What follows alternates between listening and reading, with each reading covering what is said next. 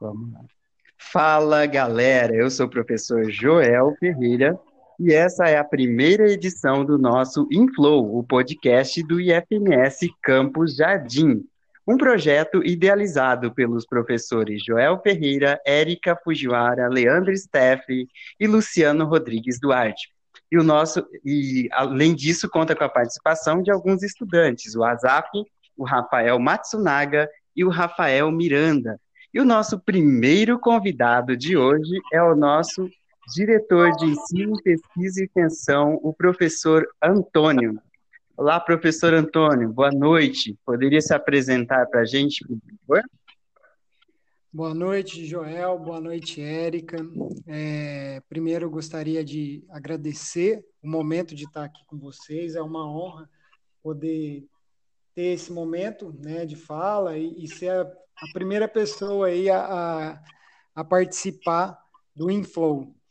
É, bom, meu nome é Antônio de Freitas Neto, né, é natural da cidade de Garapava, e estado de São Paulo, interior ali. Formação em física, né, mestrado e doutorado em física na Universidade Federal de Uberlândia, onde tive a oportunidade também de, de ministrar a docência né, na área de física no IFTM, o, o Instituto Federal lá também, do e depois é, viemos aqui para o Mato Grosso do Sul, né, no IFMS, onde estou aqui já quase quatro anos e atualmente respondendo aí a direção de ensino, pesquisa e extensão do Campus Jardim. Ótimo, muito bem. Bom, a temática de hoje é sobre atividades não presenciais. Você poderia falar um pouco para a gente sobre o início da pandemia, ou seja, como que foi o processo de adaptação para atividades remotas, como que isso aconteceu no nosso campus? Sim, sim.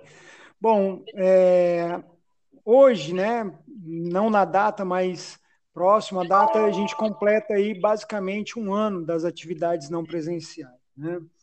E fato é que a pandemia pegou todos de surpresa, né? É, então foi uma situação bem diferente, né? E hoje, né, após praticamente aí um ano, a gente já está um pouco mais adaptado. No primeiro momento, né, uh, o Instituto Federal ele ficou parado por 15 dias para verificar e estudar enquanto gestão institucional qual seria a melhor estratégia, né, para o ensino, que seria parar ou não, ou dar continuidade, e após esses 15 dias, de forma institucional, o Instituto manifestou para o desenvolvimento, do, para o desenvolvimento das atividades não presenciais. Diante disso, uh, o nosso campus se organizou é, fazendo as atividades não presenciais por meio de ciclos.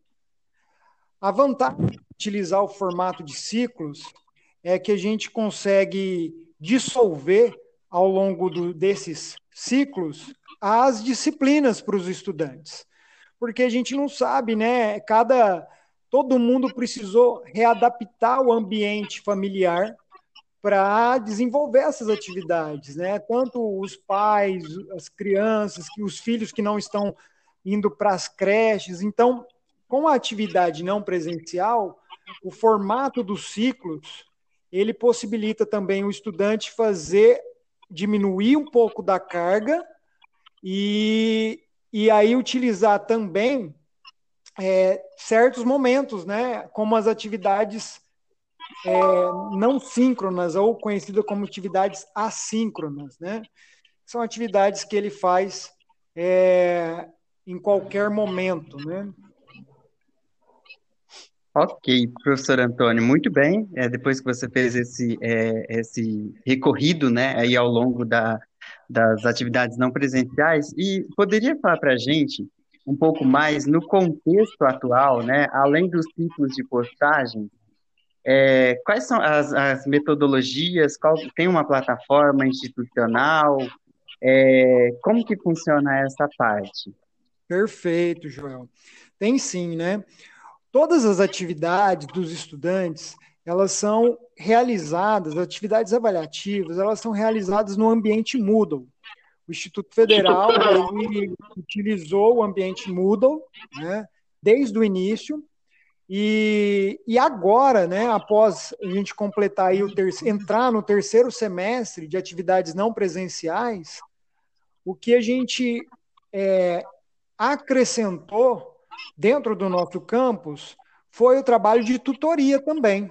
Né? Então, principalmente para os estudantes que estão chegando agora, os estudantes que ingressaram, eles têm, é, junto com eles, um tutor, é um servidor nosso aqui da instituição, que colabora para auxiliar o estudante, realizando como se fosse uma ponte. De repente, o estudante não sabe com quem falar, por exemplo, é, para falar sobre o Moodle.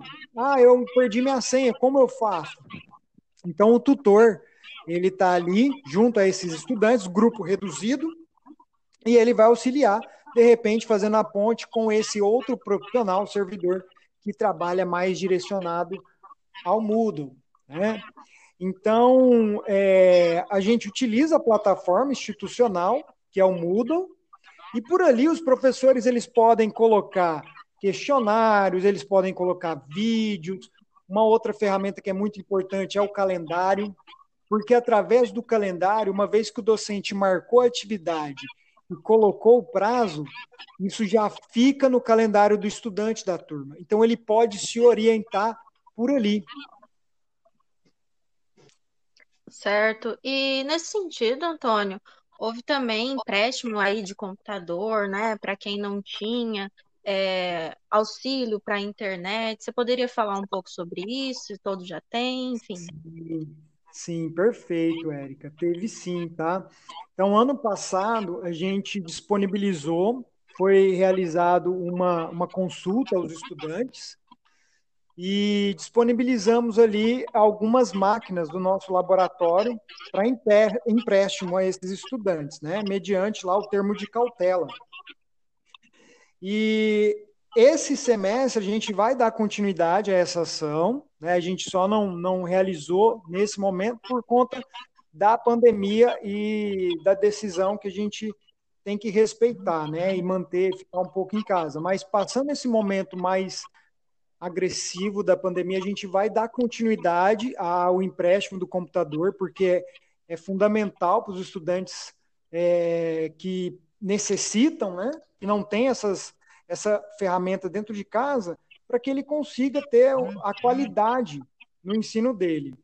Já com relação aos auxílios, né, os auxílios eles nós tivemos ano passado o auxílio digital, o auxílio emergencial, é, tivemos o auxílio também com relação à alimentação, é, entregando cesta básica para os estudantes.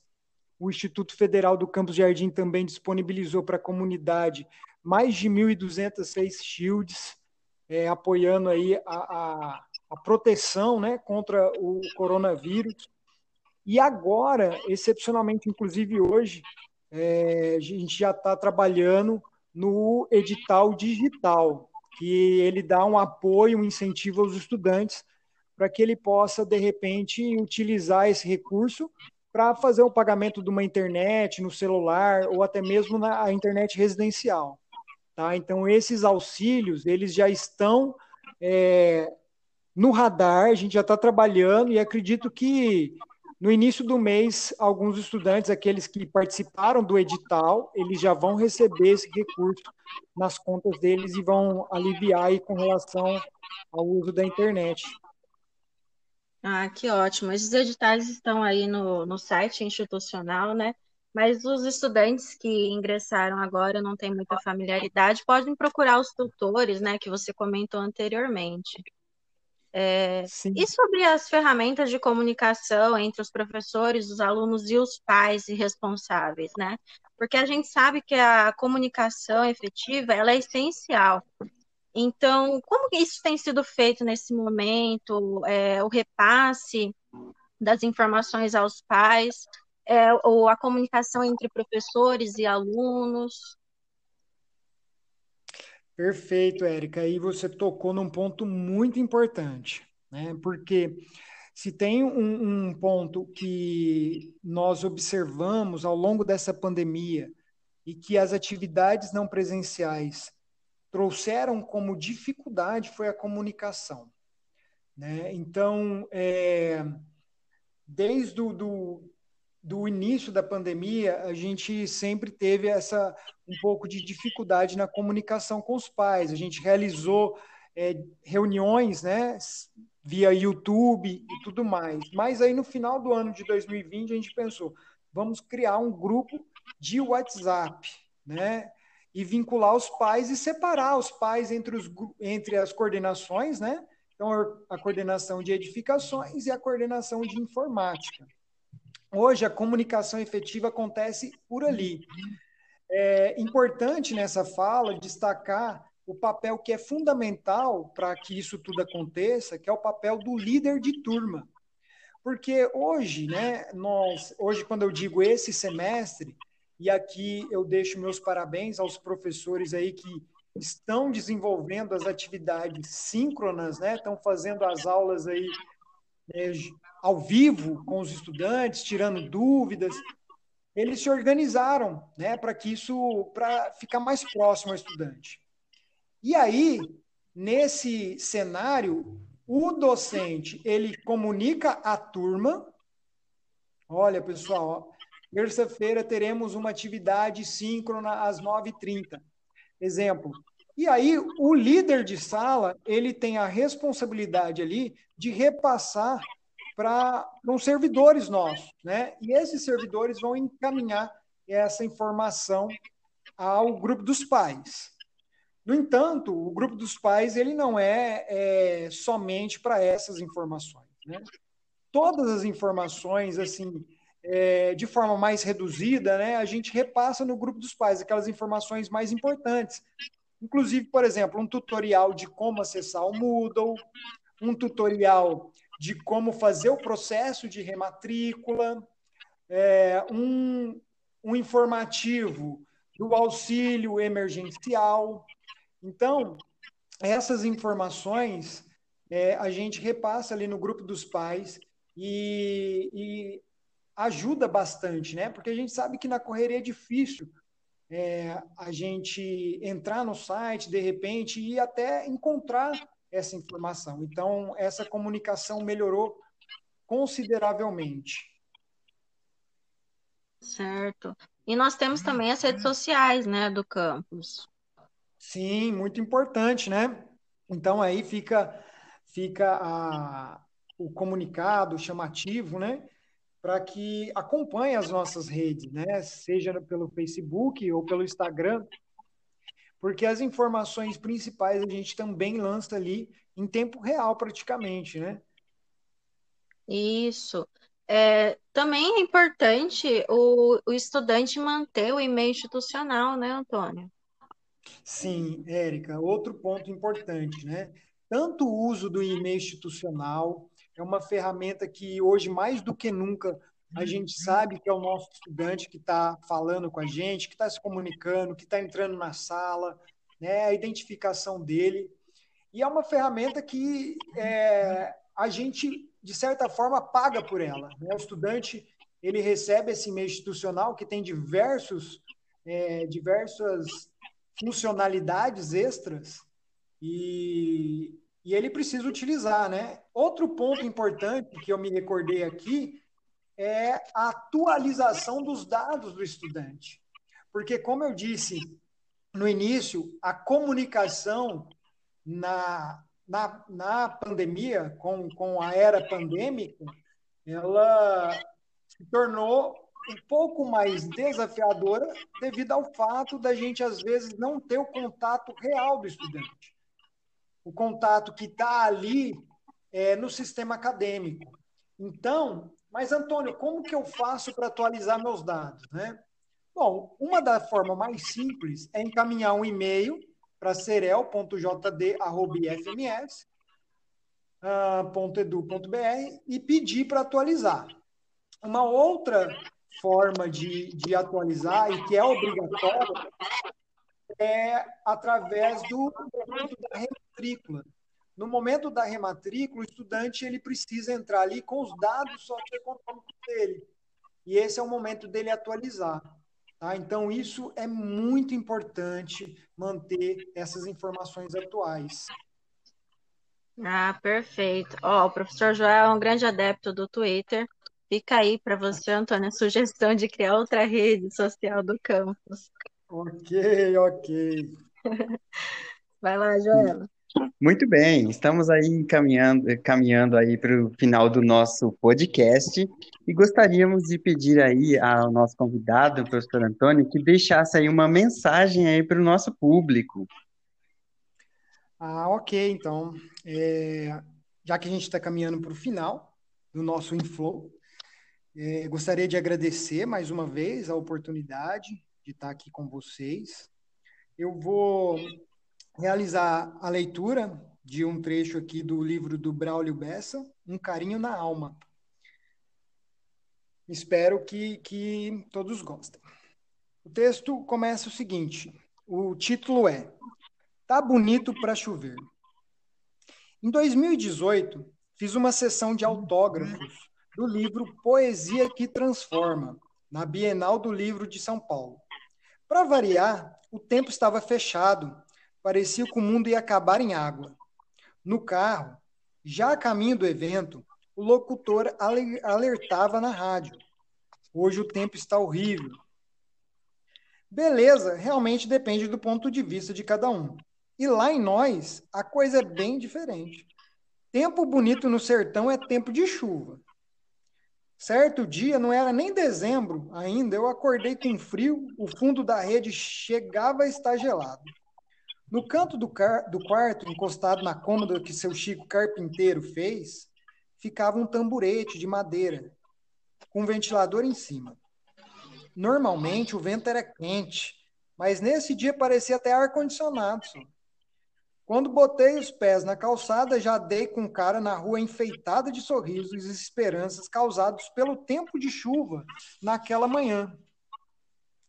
Titica estava varrendo o terreiro do lado, Luzia o outro, parecia uma disputa para ver quem deixava o terreno mais bem varrido. Até porque, no interior, um terreno bem varrido já diz muito da higiene da casa.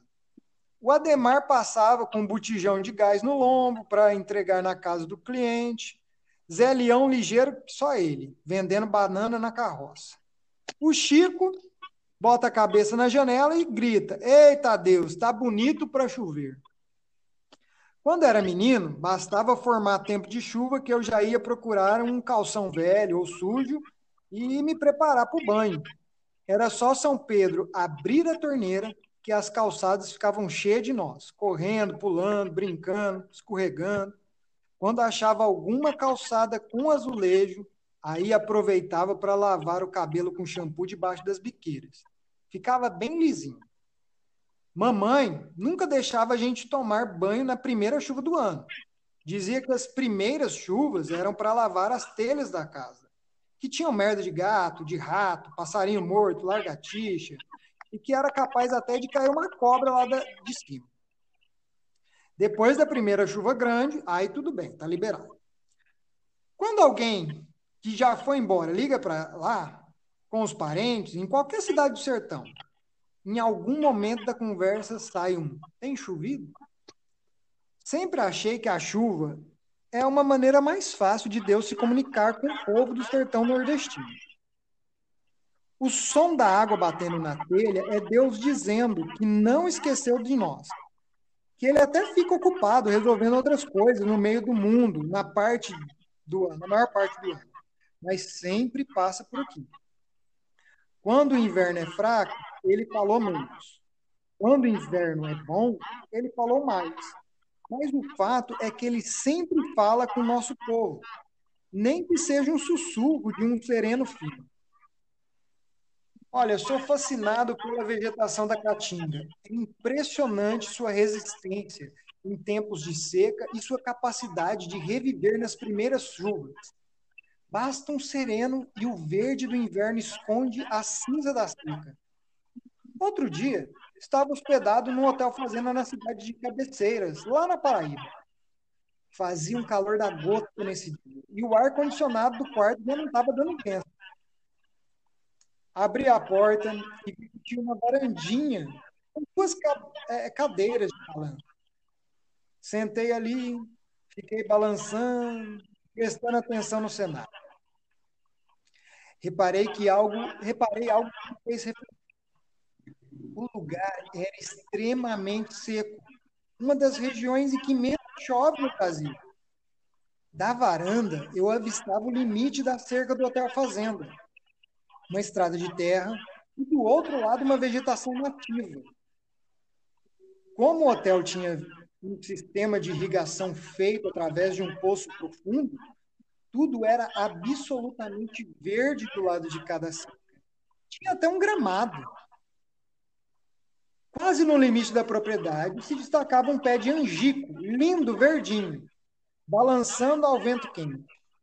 Parecia até que dançava, se amostrando e fazendo inveja a quem estava do lado de lá da cerca. Era como se esse pé de angico fosse um privilegiado da sociedade, com escola boa, comida na mesa, plano de saúde, carro do ano, inclusive Netflix. Já as árvores secas, do outro lado, eram vítimas da desigualdade, das injustiças sociais que assolam o nosso povo. O fato é que eu fiquei com raiva daquela cena. Até aqui tem esse tipo de injustiça, esse tipo de privilégio. Na hora questionei Deus. Afinal, ele é o criador de tudo. E olhando para a cena, me veio subitamente uma inspiração para escrever um poema curto. Parecia até que era Deus me respondendo. Quem criou a natureza nunca erra nem tropeça. Pinta tudo na cor certa, e seu pincel não tem pressa. No tempo da invernada, aquela planta apagada fica mais verde que essa. Se, pra, se parar para pensar, é exatamente isso que acontece nas nossas vidas. Muitas vezes estamos do lado de cada ser, seja pela perda de um emprego, pelo fim de um relacionamento, pela decepção que ainda não ter conseguido realizar um determinado sonho. São muitos os fatores que fazem com que um ser humano se sinta seco, apagado, sem vida, sem esperança, sem força para continuar em pé.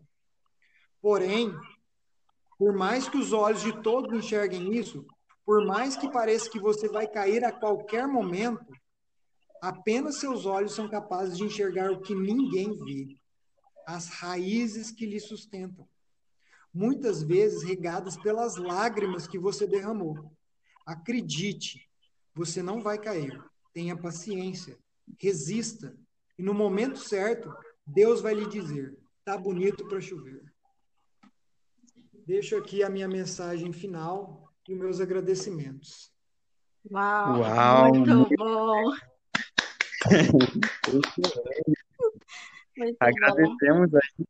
Muito bom. Agradecemos sua participação, professor Antônio. E em breve, novos episódios do nosso Inflow, o podcast do Campus Jardim. Estou ansioso.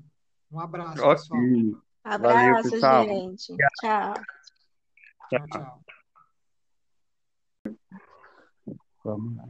Fala, galera. Eu sou o professor Joel Ferreira e essa é a primeira edição do nosso Inflow, o podcast do IFMS Campus Jardim, um projeto idealizado pelos professores Joel Ferreira, Érica Fujiwara, Leandro Steffi e Luciano Rodrigues Duarte.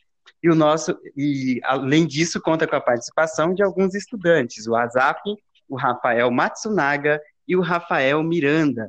E o nosso primeiro convidado de hoje é o nosso diretor de ensino, pesquisa e extensão, o professor Antônio. Olá, professor Antônio, boa noite. Poderia se apresentar para a gente, por favor? Boa noite, Joel. Boa noite, Érica. É, primeiro, eu gostaria de agradecer o momento de estar aqui com vocês. É uma honra poder ter esse momento né, de fala e, e ser a, a, primeira pessoa aí a, a, a participar do Inflow. É, bom, meu nome é Antônio de Freitas Neto, né, é natural da cidade de Garapava. e estado de São Paulo, interior ali.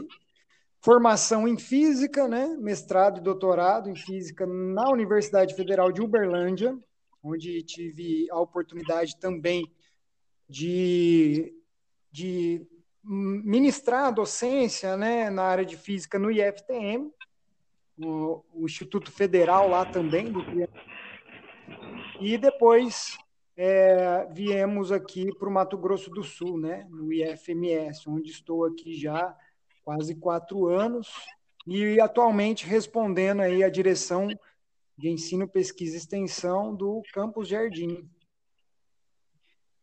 Ótimo, muito bem. Bom, a temática de hoje é sobre atividades não presenciais. Você poderia falar um pouco para a gente sobre o início da pandemia, ou seja, como que foi o processo de adaptação para atividades remotas? Como que isso aconteceu no nosso campus? Sim, sim. Bom, é, hoje, né, não na data, mas próxima data, a gente completa aí basicamente um ano das atividades não presenciais. Né? E fato é que a pandemia pegou todos de surpresa, né? É, então, foi uma situação bem diferente, né? E hoje, né, após praticamente aí um ano, a gente já está um pouco mais adaptado. No primeiro momento, né, uh, o Instituto Federal ele ficou parado por 15 dias para verificar e estudar enquanto gestão institucional qual seria a melhor estratégia, né, para o ensino, que seria parar ou não, ou dar continuidade, e após esses 15 dias, de forma institucional, o Instituto manifestou para o desenvolvimento, do, para o desenvolvimento das atividades não presenciais. Diante disso, uh, o nosso campus se organizou é, fazendo as atividades não presenciais por meio de ciclos. A vantagem de utilizar o formato de ciclos é que a gente consegue dissolver ao longo do, desses ciclos as disciplinas para os estudantes. Porque a gente não sabe, né? Cada todo mundo precisou readaptar o ambiente familiar para desenvolver essas atividades, né? Tanto os pais, as crianças, que os filhos que não estão indo para as creches. Então, com a atividade não presencial, o formato dos ciclos, ele possibilita também o estudante fazer diminuir um pouco da carga e, e aí utilizar também é, certos momentos, né, como as atividades é, não síncronas ou conhecidas como atividades assíncronas, né? São atividades que ele faz é, em qualquer momento, né? Ok, professor Antônio, muito bem. É, depois que você fez esse, é, esse recorrido, né, aí ao longo da, das atividades não presenciais, e poderia falar para a gente um pouco mais no contexto atual, né, além dos ciclos de postagem, é, quais são as, as, metodologias? Qual, tem uma plataforma institucional? É, como que funciona essa parte? Perfeito, Joel. Tem sim, né? Todas as atividades dos estudantes, elas são realizadas, atividades avaliativas, elas são realizadas no ambiente Moodle.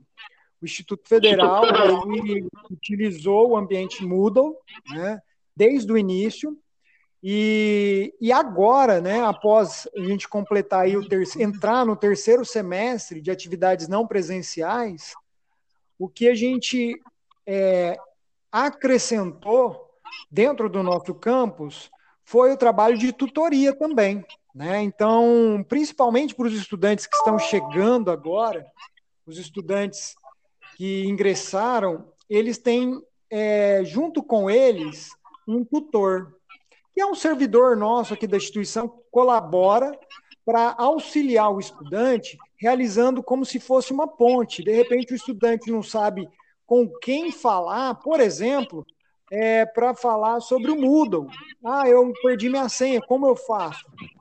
Então, o tutor, ele está ali junto a esses estudantes, grupo reduzido, e ele vai auxiliar, de repente, fazendo a ponte com esse outro profissional, servidor, que trabalha mais direcionado ao Moodle. Né? Então, é, a gente utiliza a plataforma institucional, que é o Moodle, e por ali os professores eles podem colocar questionários, eles podem colocar vídeos. Uma outra ferramenta que é muito importante é o calendário, porque através do calendário, uma vez que o docente marcou a atividade e colocou o prazo, isso já fica no calendário do estudante da turma. Então ele pode se orientar por ali. Certo. E nesse sentido, Antônio, houve também empréstimo aí de computador, né, para quem não tinha, é, auxílio para a internet. Você poderia falar um pouco sobre isso? Todos já têm, enfim. Sim, sim, perfeito, Érica. Teve sim, tá? Então, ano passado, a gente disponibilizou, foi realizado uma, uma consulta aos estudantes e disponibilizamos ali algumas máquinas do nosso laboratório para empréstimo a esses estudantes, né, mediante lá o termo de cautela.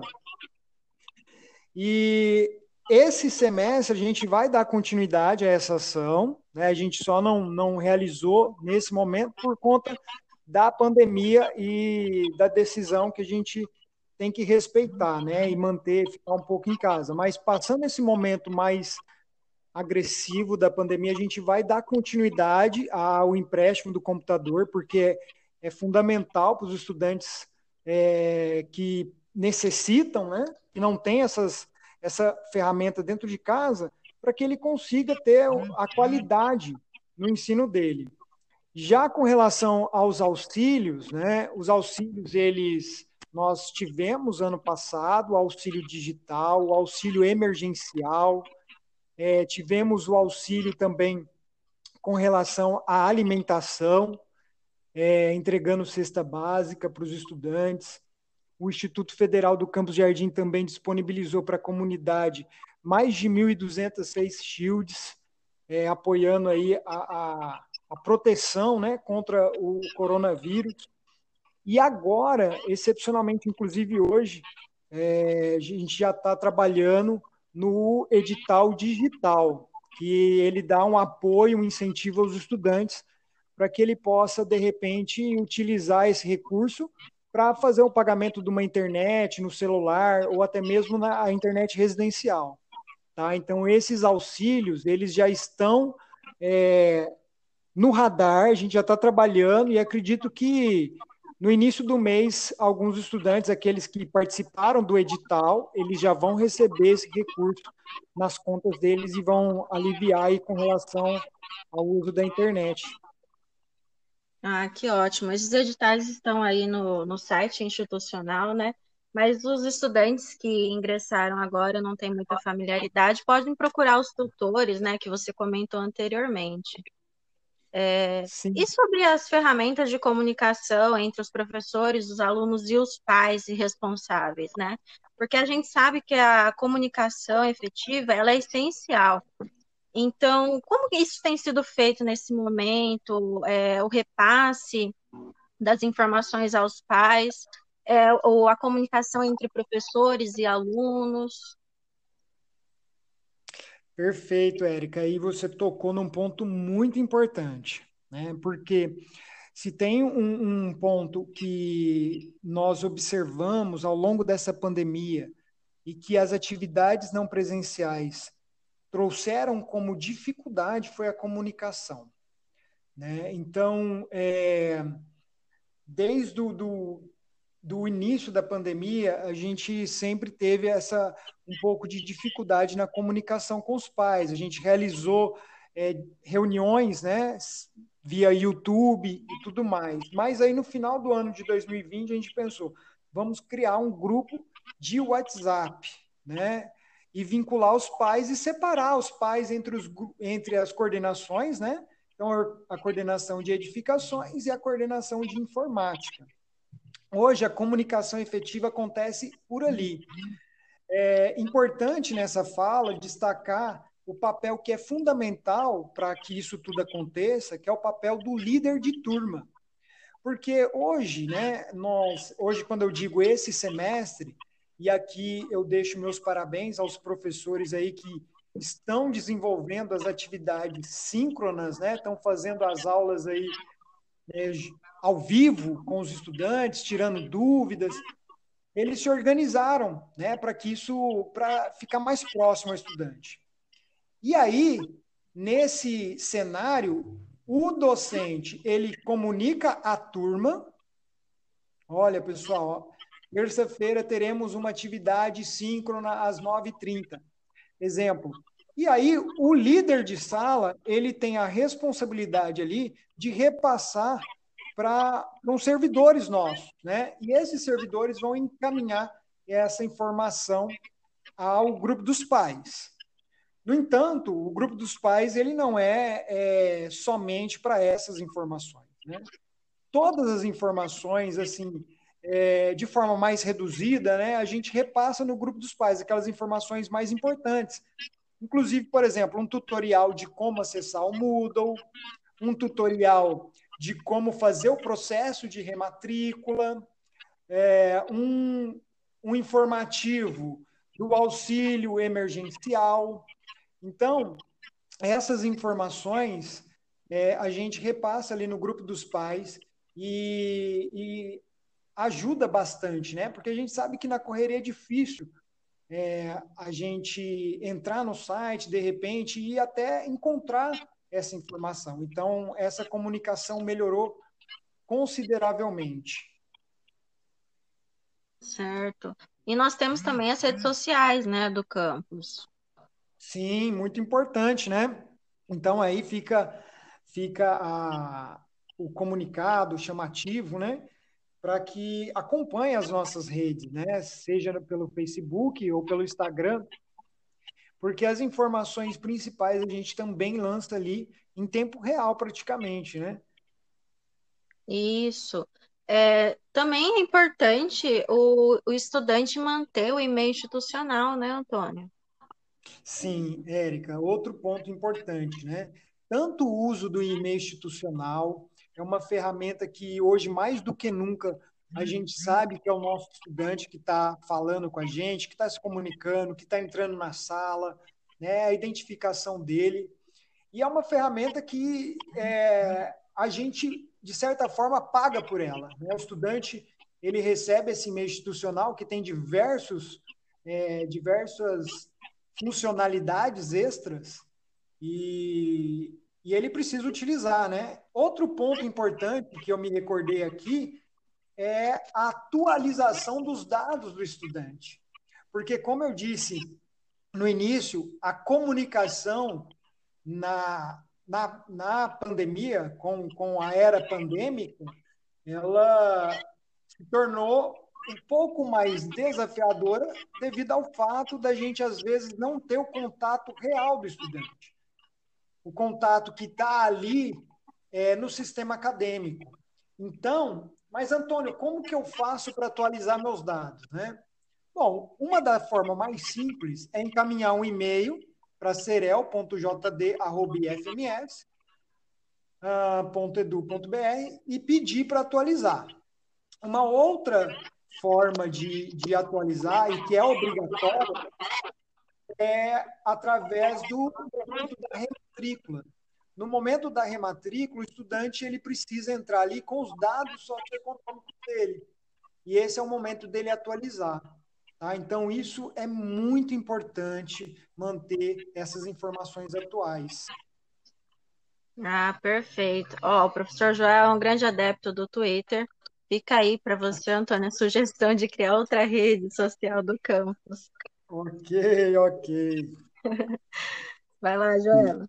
Muito bem, estamos aí caminhando, caminhando aí para o final do nosso podcast e gostaríamos de pedir aí ao nosso convidado, o professor Antônio, que deixasse aí uma mensagem aí para o nosso público. Ah, ok, então, é, já que a gente está caminhando para o final do nosso Inflow, é, gostaria de agradecer mais uma vez a oportunidade de estar aqui com vocês. Eu vou realizar a leitura de um trecho aqui do livro do Braulio Bessa, Um Carinho na Alma. Espero que, que todos gostem. O texto começa o seguinte: o título é Tá bonito para chover. Em 2018, fiz uma sessão de autógrafos do livro Poesia que Transforma, na Bienal do Livro de São Paulo. Para variar, o tempo estava fechado, parecia que o mundo ia acabar em água. No carro, já a caminho do evento, o locutor alertava na rádio. Hoje o tempo está horrível. Beleza, realmente depende do ponto de vista de cada um. E lá em nós, a coisa é bem diferente. Tempo bonito no sertão é tempo de chuva. Certo dia, não era nem dezembro ainda, eu acordei com frio, o fundo da rede chegava a estar gelado. No canto do, do quarto, encostado na cômoda que seu Chico carpinteiro fez, ficava um tamburete de madeira, com um ventilador em cima. Normalmente o vento era quente, mas nesse dia parecia até ar-condicionado. Quando botei os pés na calçada, já dei com o cara na rua enfeitada de sorrisos e esperanças causados pelo tempo de chuva naquela manhã. Titica estava varrendo o terreiro do lado, Luzia o outro, parecia uma disputa para ver quem deixava o terreno mais bem varrido. Até porque, no interior, um terreno bem varrido já diz muito da higiene da casa. O Ademar passava com um botijão de gás no lombo para entregar na casa do cliente. Zé Leão ligeiro, só ele, vendendo banana na carroça. O Chico bota a cabeça na janela e grita: Eita Deus, tá bonito para chover.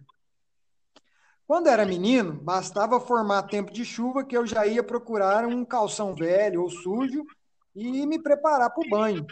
Era só São Pedro abrir a torneira que as calçadas ficavam cheias de nós, correndo, pulando, brincando, escorregando. Quando achava alguma calçada com azulejo, aí aproveitava para lavar o cabelo com shampoo debaixo das biqueiras. Ficava bem lisinho. Mamãe nunca deixava a gente tomar banho na primeira chuva do ano. Dizia que as primeiras chuvas eram para lavar as telhas da casa, que tinham merda de gato, de rato, passarinho morto, largatixa, e que era capaz até de cair uma cobra lá de cima.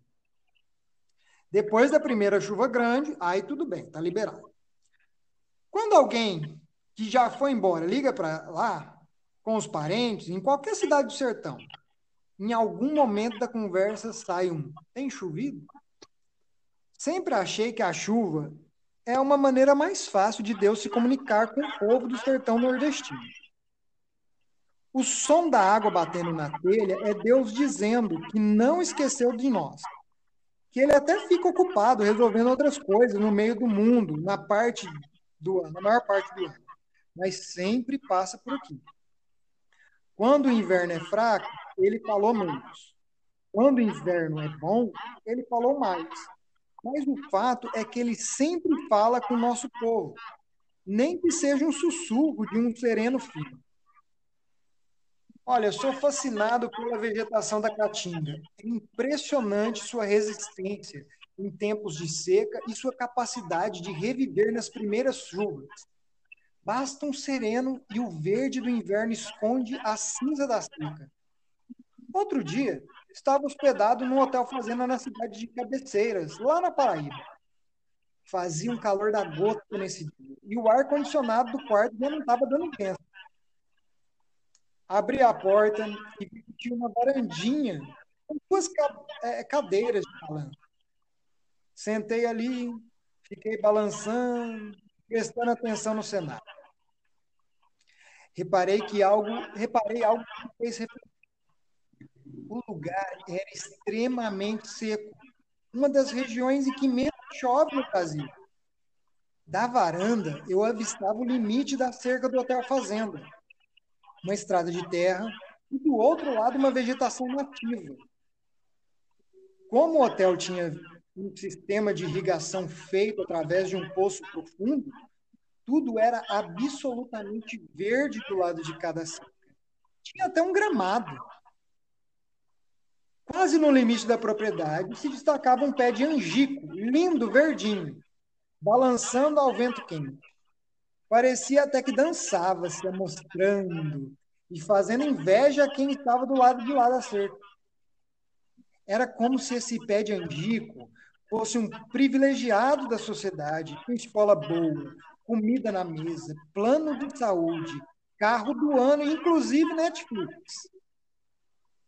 Já as árvores secas, do outro lado, eram vítimas da desigualdade, das injustiças sociais que assolam o nosso povo. O fato é que eu fiquei com raiva daquela cena. Até aqui tem esse tipo de injustiça, esse tipo de privilégio. Na hora questionei Deus. Afinal, ele é o criador de tudo. E olhando para a cena, me veio subitamente uma inspiração para escrever um poema curto. Parecia até que era Deus me respondendo. Quem criou a natureza nunca erra nem tropeça. Pinta tudo na cor certa, e seu pincel não tem pressa. No tempo da invernada, aquela planta apagada fica mais verde que essa. Se, pra, se parar para pensar, é exatamente isso que acontece nas nossas vidas.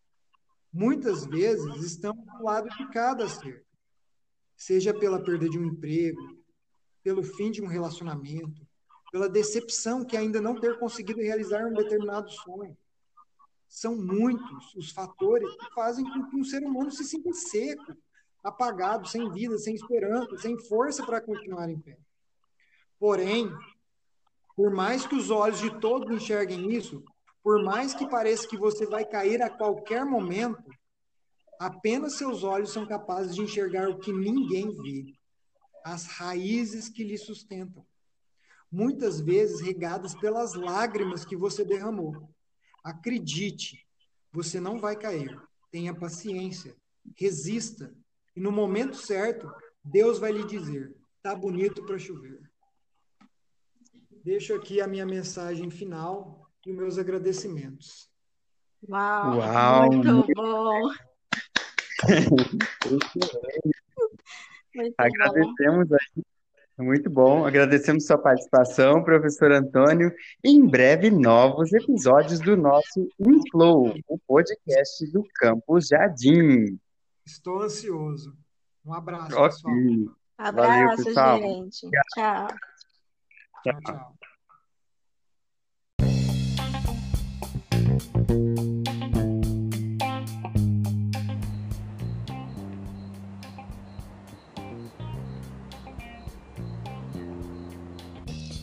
Inflow, o podcast do IFMS Campo Jardim.